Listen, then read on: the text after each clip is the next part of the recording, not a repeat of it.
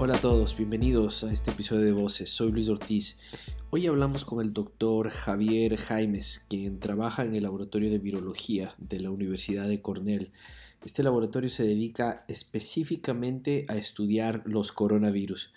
Con Javier conversamos eh, sobre lo rápido que puede ser desarrollar una vacuna, esto es en un laboratorio, pero lo lento del proceso de evaluación y que lamentablemente no se puede acortar. También conversamos sobre la otra forma de contener el avance de la pandemia, que es a través de cortar la cadena de contagios, lo cual nos tiene sumergidos en una cuarentena a la gran mayoría de personas. Aquí la entrevista. Hola Javier, gracias por estar con nosotros. Eh, bienvenido a este episodio de Voces. Eh, ¿Dónde te encuentras en este momento? Eh, buenas tardes, Luis. Eh, a ver, yo me encuentro, yo estoy en la Universidad de Cornell, esto es eh, en el estado de Nueva York, en la ciudad de Ithaca, bien al norte, es al lado de Canadá. Trabajo en el laboratorio del profesor Gary Whitaker en la Escuela de Medicina Veterinaria. Nosotros estudiamos en nuestro laboratorio, estudiamos cómo los virus infectan las células, cómo hacen los virus para infectar, para ingresar en las células. Y específicamente nos enfocamos en los coronavirus. Esa es la área de, digamos, de experiencia de nuestro laboratorio, en la cual el laboratorio lleva trabajando más de 20 años. Eh, Javier, a, principios de enero, eh, bueno, en diciembre se empiezan a dar los, primeros casos en China.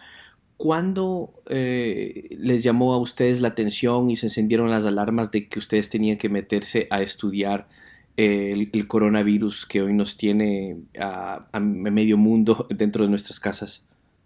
Sí, bueno, esto, a ver, los casos empezaron a, digamos, se reportaron oficialmente en, diciembre. Eh, sin embargo, es posible que hayan aparecido antes.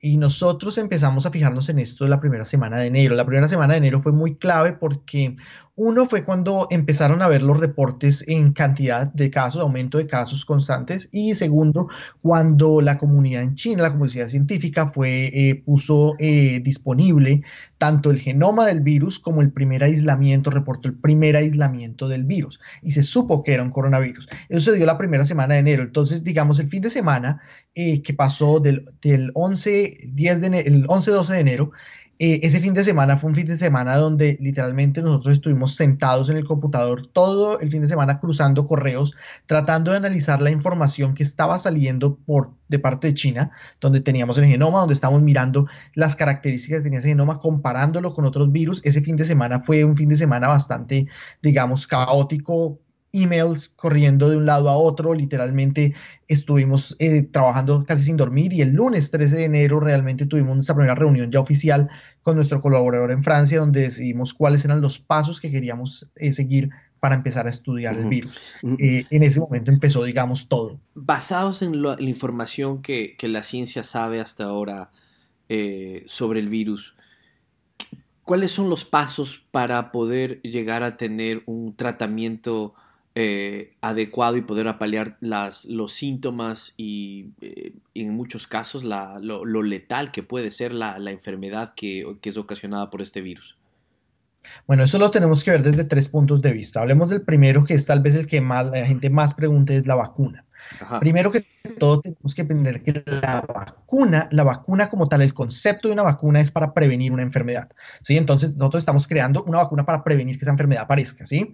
Como no podemos adivinar cuándo van a aparecer las enfermedades, el desarrollo vacunal normalmente empieza al tiempo en que aparece la enfermedad y el desarrollo vacunal en el laboratorio, crear la vacuna en el laboratorio es entre comillas, fácil. O sea, nosotros hacemos procesos en el laboratorio que nos permitan crear un producto que pueda tener potencial vacunal. Sin embargo, lo que viene después es lo complicado, porque esa vacuna tiene que probarse en personas y tiene que probarse para saber si la vacuna, primero que todo, no es, no es dañina, no tiene efectos secundarios que puedan ser malos para la persona. La vacuna funciona, que es capaz de inducir respuesta inmunitaria y también saber, por ejemplo, cuánto dura esa respuesta inmunitaria, si es suficiente para prevenir la enfermedad.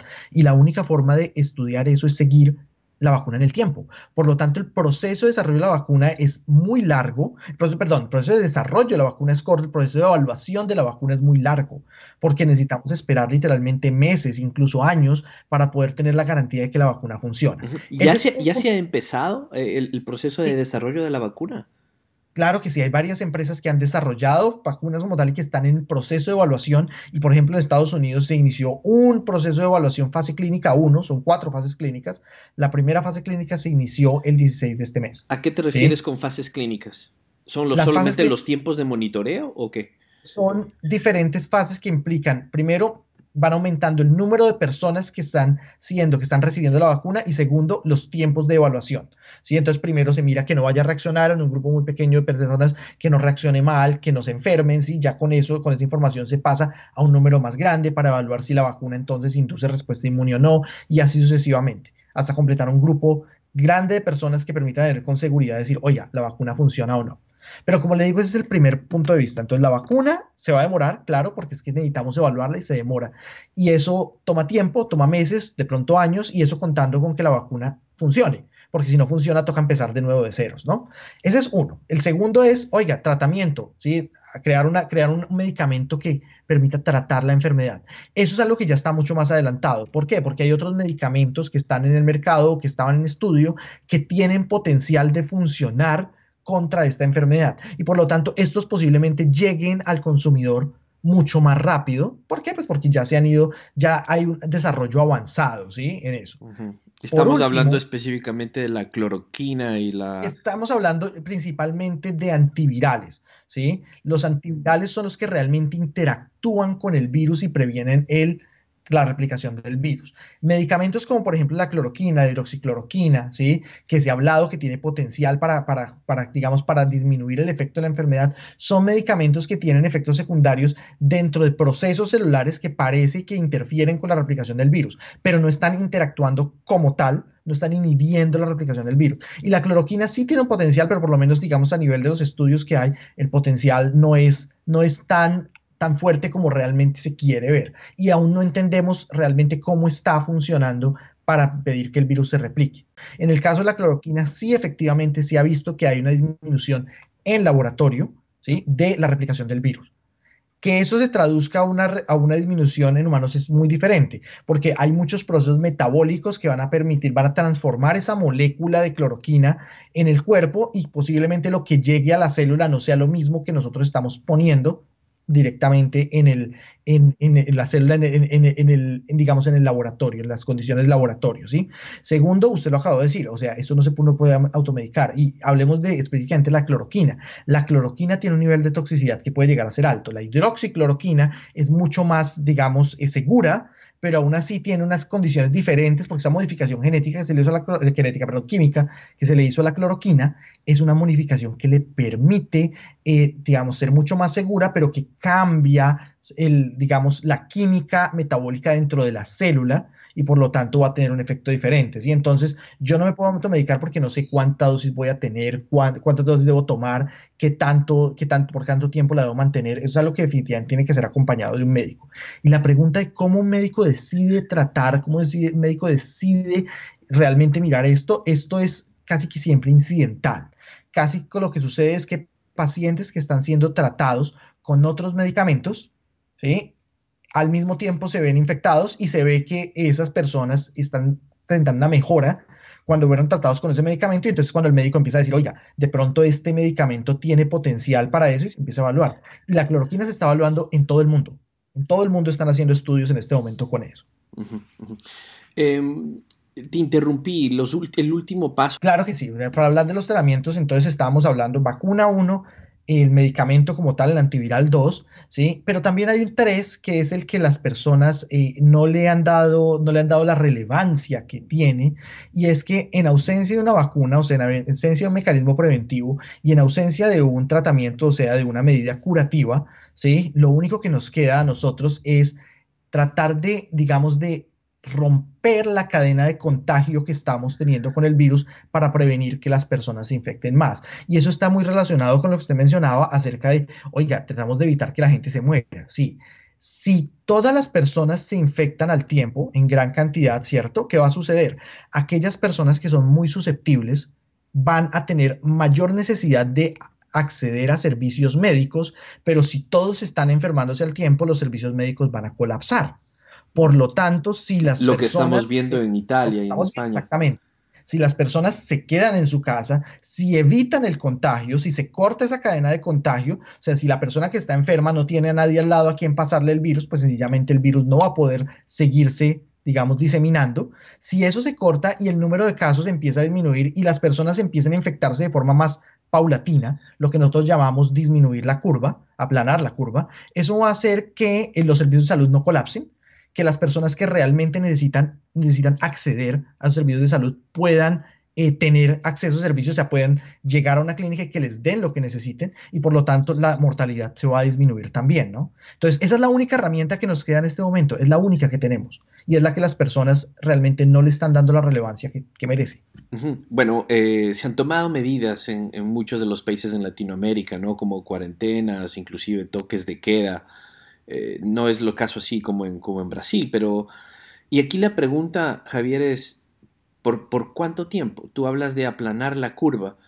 Eh, ¿Es posible que, por ejemplo, en un caso hipotético, tienes un país, declara cuarentena, toque de queda incluso, aplanas la curva, luego flexibilizas la, estrategia de, contención, eh, es, dado, dada la, voracidad de la, forma en que se, de los contagios, que se expanden los contagios con este virus, hay la posibilidad de que nuevamente se vuelva a dar un incremento exponencial. Sí, definitivamente eso es algo que es posible. Es posible que hagamos la cuarentena, disminuyamos el número de casos, Luego, cuando esa curva, cuando esos casos bajen, se flexibilicen de nuevo las normas, las personas salgan y vuelvan a aparecer nuevos casos. Sí, eso es totalmente posible. Para eso es importante, uno, que en el momento en que se flexibilicen las, las, normas, no todas las personas salgan inmediatamente a seguir la vida normal como era antes, sino que se dé un proceso paulatino que sigan manteniendo ciertas medidas de distanciamiento social que impidan que el virus siga propagándose de forma tan eficiente, pero también es importante tener en cuenta que entre más personas se infecten, también va a empezar a jugar un papel muy importante lo que nosotros llamamos la, inmunidad de la inmunidad poblacional, ¿sí? Que quiere decir que entre más personas se enfermen y empiecen a montar una respuesta inmune, esas personas cuando sobreviven a esa enfermedad, cuando ya están curadas, se convierten en algo así como en un escudo contenedor de la enfermedad. ¿Por qué? Porque si alguien enfermo les va a pasar el virus a ellos, ellos ya tienen respuesta inmune y ellos van a contener la infección en ese sitio y no va a saltar a nadie más. Entonces, ese proceso de, de aplanamiento de la curva, de infectar a las personas, de que las personas se infecten, perdón, paulatinamente, no todos al tiempo, va a permitirnos a nosotros, uno, como le digo, que los servicios de salud no colapsen y dos, que eh, la inmunidad poblacional empiece a jugar un papel y que se empiecen a disminuir los casos también porque muchas personas están funcionando, por así decirlo, como escudos protectores para que la enfermedad vuelva a reaparecer. Pero definitivamente es posible, es posible que vuelva. Y Javier, y la pregunta del millón es, ¿cuánto tiempo? La respuesta no existe. Yo le podría decir que, digamos, desde el punto de vista de lo que nosotros hemos visto, lo que se reporta en la literatura, de cómo se manifiesta el virus, posiblemente dos a tres semanas deberían ser suficientes. Pero, y ahí viene un pero grande, son dos a tres semanas en las que todos, absolutamente todos, deberíamos estar encerrados. Y eso no sucede. Entonces, ¿qué pasa? Empezamos con un periodo de tres semanas, dos semanas, ¿sí? Y de pronto, de pronto nos damos cuenta, no es necesario extenderlo una tercera, ¿sí? Luego se una cuarta y se empieza a ampliar el tiempo. ¿Por qué? Porque no todos al tiempo tomamos la decisión. Si todos nos vamos y todos nos encerramos y literalmente nos encerramos dos o tres semanas y no hay posibilidad de que el virus empiece a saltar, de una persona a otra, pues cuando salgamos todos, pues en teoría el virus debería desaparecer. Y eso sucedió en el año 2002, 2003, perdón, con el virus del SARS se cortó la cadena de contacto, el virus dejó, de circular entre poblaciones humanas y eh, digamos que los, ancestros reservorios siguen circulando en los, en los murciélagos, pero no en humanos. ¿Por qué? Porque se cortó la cadena. En este caso está siendo mucho más difícil. Ya está muy diseminado y de nuevo no todos los países están actuando de forma coordinada. Muy, muy duro. Eh, eh, quisiera quizá mencionar aquí un ejemplo. me imagino que tú estás siguiendo el tema de Italia, pero Italia está incluso bajo toque de queda ya, ya más de, ya alrededor de tres semanas. Pero las cifras siguen siendo dramáticas. Siguen siendo altas, pero en los últimos dos días se ha disminuido la aparición de casos. O sea, las cifras siguen siendo altas, pero los últimos dos días definitivamente sí ha reducido. Y el problema de Italia, de nuevo, fue la velocidad en la que aparecieron los nuevos casos. Eso definitivamente colapsó los servicios de salud. Y eso fue lo que generó que la mortalidad en Italia sobrepasó el 7%, cuando en otros países, en algunos países, ni siquiera sobrepasó el 0.5%. ¿Sí? Entonces, por eso es que también es importante que miremos eso. O sea, la mortalidad está relacionada también en cómo podemos atender a estas personas que necesitan realmente atención médica. Listo. Javier, te agradezco muchísimo. Eh, apreciamos, es un orgullo que estés ahí haciendo ese trabajo. Muchas, muchísimas gracias por tu tiempo. Muchas gracias, Luis. Muchas gracias por todo.